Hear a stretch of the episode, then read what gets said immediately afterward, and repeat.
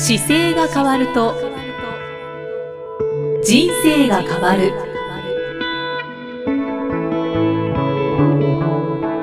こんにちは生きみえです。この番組では中野生態東京青山の院長姿勢治療科中野孝明先生が人生が変わっていく成功する姿勢力についてお話ししていきます。中野先生今回もよろしくお願いします。はいよろしくお願いします。さあ今回は、はい、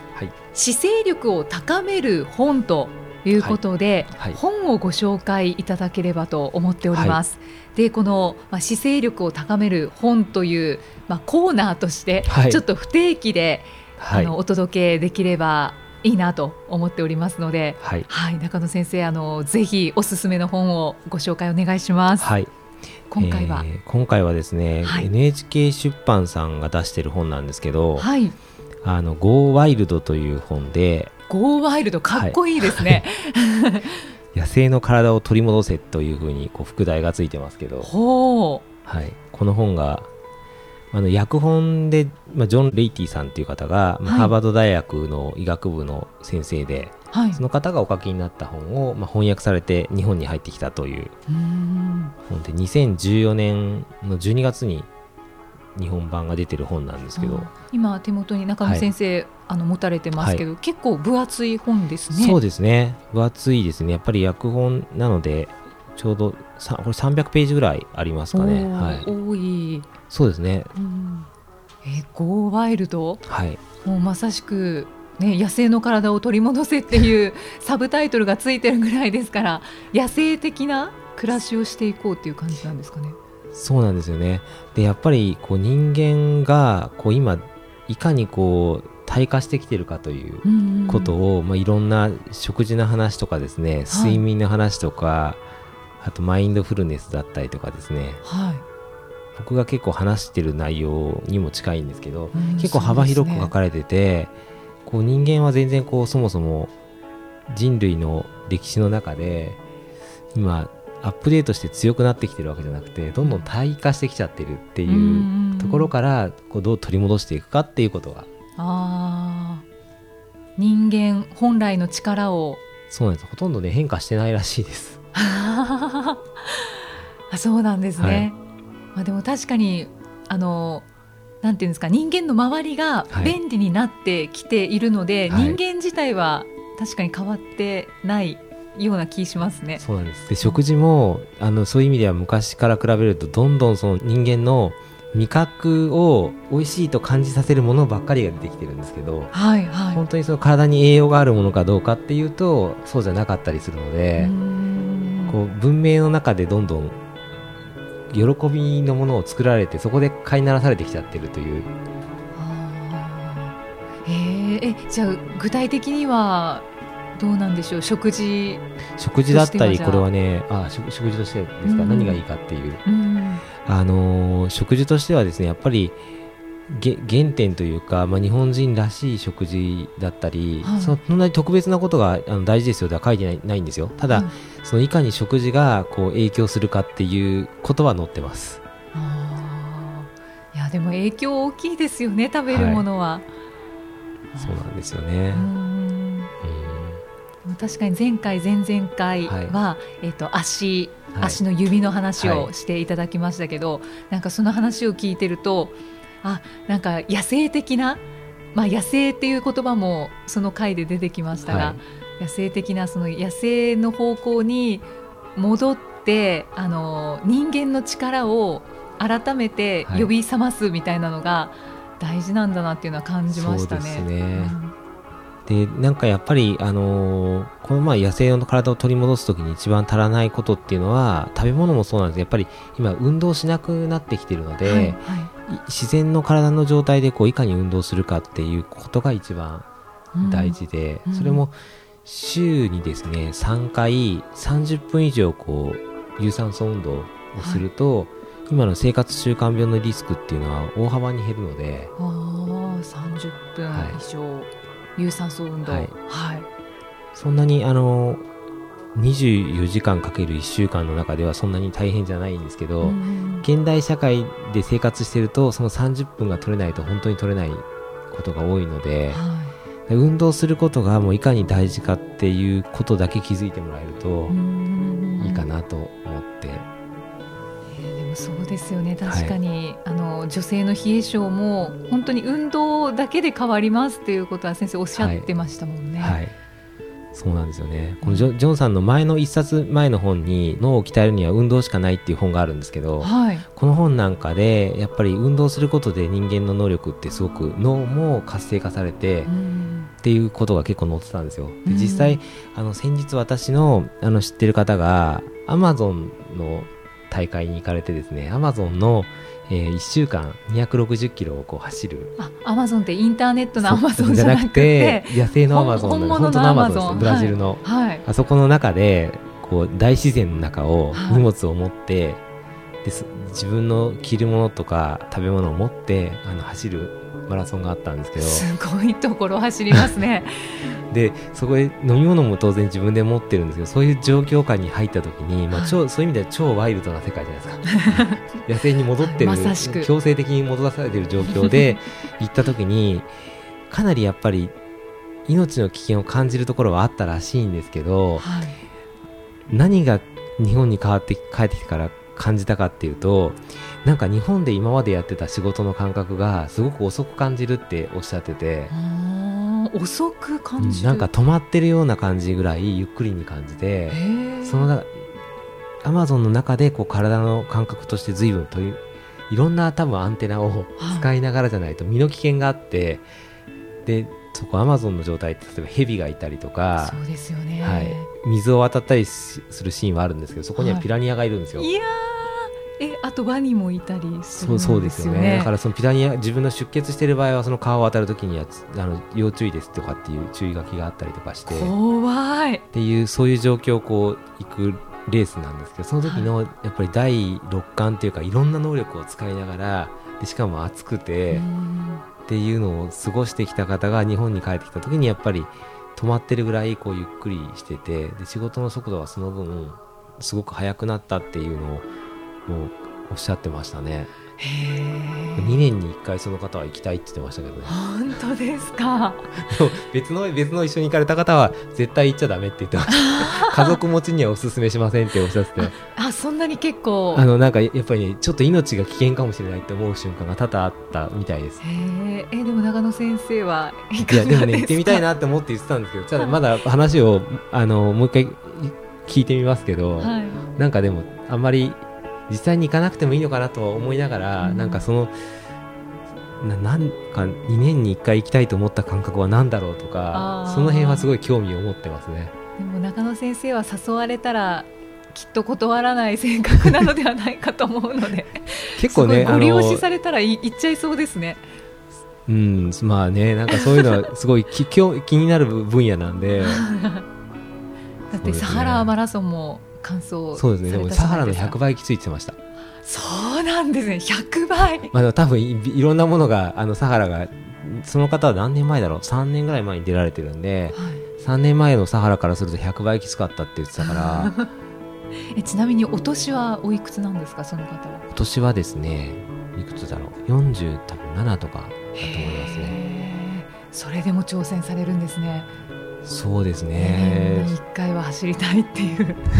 まあそのアマゾン行かれてる方たちは皆さんちょっとそういう意味では普通よりは 精神年齢もなんか行動力もすごい若いので、はい、いやでも、うん、なんかお話を聞く分には、はい、まあ行きたいとはちょっと思わないですけど興味深いですね。なんかそれほど野生に戻れる。そうですね。だからそのそういうあの体っていうか自然に戻った時の体の感覚ってやっぱり違うなっていうのがあるので、そういうことをまあこの方はねやっぱり研究していろいろこう書かれてるので、はい、ちょっとそういうそうですねあのそうですねレイティさん。レイティさん。なんかそういうちょっと普段出会わない視点から見るとこういかにあの人間の体をもっとより活かせるというか自分の体を生かすためのヒントが満載になっているので、この本の NHK 出版さんはこの健康シリーズのやつであのこの間ちょっとお話ししてたの「ボーントゥーラン」も NHK 出版さんの本なんですけど、はいはい、この「野生に戻る」シリーズをやっぱり結構出されててうんそうですね、はい、日本の編集者の方で松島さんっていう方があの、はい、この編集されてるんですよね、うん、でこの方もすごい走られる方でその中でも松島さんがこう出してる中でこの「GO ワイルドが一番気に入ってるっていうふうにこの間先日講演会でお話を聞いたらおっしゃってました。あそうですか。じゃああの野生に戻ってみたいって思った方とかあと野生ってどういうことだろうっていうのはそうですね。あと走ったりとかちょっと興味ある方とか、うんうん、あのマラソン始めたとかトレイルランニング始めたとかっていう方はすごくなんかあの先行く指標としてはヒントがあると思います。ご紹介いただきましたが、はい、やっぱり体が動けるっていうのが、はい、パフォーマンスも上がって、はい、あと人生も上がっていくそういうところですかね。そうですね僕このなんだろう体を動かすための、まあ、ヒントとしてちょっと今手元に本がなくて紹介できなかったですけどやっぱり毎日のこう体の選択っていうか日々の生活が全てだなと思っていてその日々の生活の中でこうゴーワイルドみたいなものの要素をちょっと入れてみるとかでも今は多分今日この時点で何をできるかしか選択肢ができないので、はい、先も先に伸ばすことも、まあ、できなくなるというか先のことをあんまり考えるよりは今日の中で完結する方が、うん、多分実感としても変化しやすいので、うん、なんかその日にできることを、まあ、その中で自分の体を取り戻している時間だと思って使っていくとすごくいいのかなと思って割と過去に前例えば運動って結構初めハードル高くてしばらくこうやってなかったから運動できないかなとかあんな苦しいのが嫌だ嫌だなと思ったりとかですね昔の結構印象を受けちゃうんですよ。嫌な印象が先に立ちます、ね、それはあの考えないことが結構おすすめですね。もう後ろを切っちゃうというか、はいはい、排水の陣みたいな切り方じゃなくていいんですけどそのもう後ろを忘れてじゃあ今ゼロだったら何をするかっていう視点で考えた方がいいと思いますそうしないとあのよくあるのがね運動してた方は部活みたいな苦しい運動を思い出すんですよ。そうするとなんかすごく苦しくないと運動できないっていうような感じがあって満足感がないような気がするんですけど、はい、でもそうやって動かない間にどんどんどんどん体が退化して動けなくなっていっちゃうのであの後ろの昔やってた苦しさとか忘れてとりあえず昨日より動いてそうななんかスケジュールとか、はい、今日動くとしたらこういうスケジュールでなんか家帰ってから運動靴履いて5分だけ外出ようとかでもいいと思いますね。うそういうところからこう体を動かすっていうことをすると結果としてそのビジネスがうまくいくとかですね、頭の回転が良くなるとかっていう良さに直結して変わってくるので、はい、まあ、その辺の良さはあの Go ワイルドで書いてますけどでもそこがなんかちょっと毎日の中でちょっとした一瞬の出来事をあのマネジメントしていくことが長期的に劇的に変わった人生になるのかなと思って。中野先生いつもあの本当に今日昨日よりも今日少しだけ動けばそれは運動だっておっしゃっているのででその心持ちだとやっぱり続けることはきっとできると思うのでそうですね。そしたらいつの間にかすごい変わってたとかそうですね。仕事の取り組み方もなんか違ってたとか、はい、そういうふうにつながりますかね。はい。いつもその日の終わりにあの今日は良かったなと思ってあの翌日につなげることですかね。結構その反省しながら自分のダメだったところをいっぱい盛り上げていく方がいるんですけど割とその最後はあのうまく翌日につなげた方がいいので、はい、今日もいい一日だったなと思って翌日もあ今日もいい一日が始まるなっていう切り返していった方がそうですね。そうですね、はい、あとは私が聞いたところによると何か日記などを書いてる方は、はい、その日うまくいったことを書いて終わらせるっていうのがまた次の日いい気分でスタートできるっていうそうですね。聞いたことあるので、はい、はい、僕もそれやってます。ああそうなんですね、はい、僕はそれにちょっと一個だけあのプラスして、はい、翌日のスケジュールをちらっと見るんですよ、はい、で翌日こうなったら一番いいなっていうことだけ一言だけ書いてみます。うん。そうすると脳が寝てる間にあの実は処理するんですよね。翌朝結構悩んでたことがきれいに整理されてたりするので。ほ寝てる間に、はい、やりましょう、はい、やりましょう。実践しましょう、脳科学の話ではそういうことがあの当たり前らしいんですけど。そうなんですね。当たり前なんですね。脳はなんか寝てる間に組み立てるんですよ、その翌日にあったりとか今後処理したいことを事前に入れておくだけで整理してくれるので。なのでこうやってなると一番嬉しいなっていうのを書いて入れ書いておくとそれに合わせて翌日のスケジュールの中で多分どうしたらいいかのヒントを頭の中で出してきてくれて翌朝起きた時に意外にシャワー浴びたらすぐひらめいたりとか。うん。明日こういうふうになるといいなっていう理想を、ね、翌日のそうです。理想一日翌日のスケジュールだけパーッと見て、はい、でこの中でこれがあると一番いいなと思うのとかこんなふうになったらいいなってちょっと書いてから寝ると本当にそれ以上のことが出てきたりするので。はあ。早速今日からやります、はい書いとくとでも面白いですよ。手帳で見ても振り返れるので。あそうですね、はい、うん日記を書かれてない方はまず日記始めていただいて、ね、一行僕今使ってるのは手帳の下に本当にちょっとだけ書いてます。ああそうなんですね。日記帳じゃなくて。日記帳じゃなくて手帳兼なくしちゃうんですよものなくしちゃうというかねあの そうなんですか。あのとっちらかすと全部ぐちゃぐちゃになっていくので、はい、必ずあの1個のものに大体書いていくんですけど、うん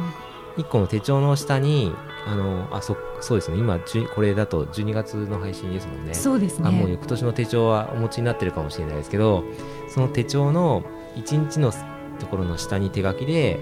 えー、とその日のちょっと反省することとあと良かったことと翌日どうなったらいいかっていうことを書いて。あ反省も書かれるんです、ね、反省も一応振り返りとしてこうしてたらよかったなちょっと一行だけ入れて、はい。はい、ぜひ中野先生からアドバイスというか、はい、コツをいただいたのでやってみようという方は実践してみてください。はい、すごく、はい、あのいい一日になると思います。翌日が、そうです、ね、はい。中野先生、今回もありがとうございます。さあこの番組では姿勢や体についてのご質問そしてご感想をお待ちしています。中野生態東京青山のホームページにありますお問い合わせフォームからお送りくださいでは中野先生締めのお言葉お願いします。はい。体を見直す時間は人生を見直す時間である。次回もよろしくお願いします、はい、よろしくお願いします。ありがとうございました。この番組は提供中野生態東京青山プロデュースキクタス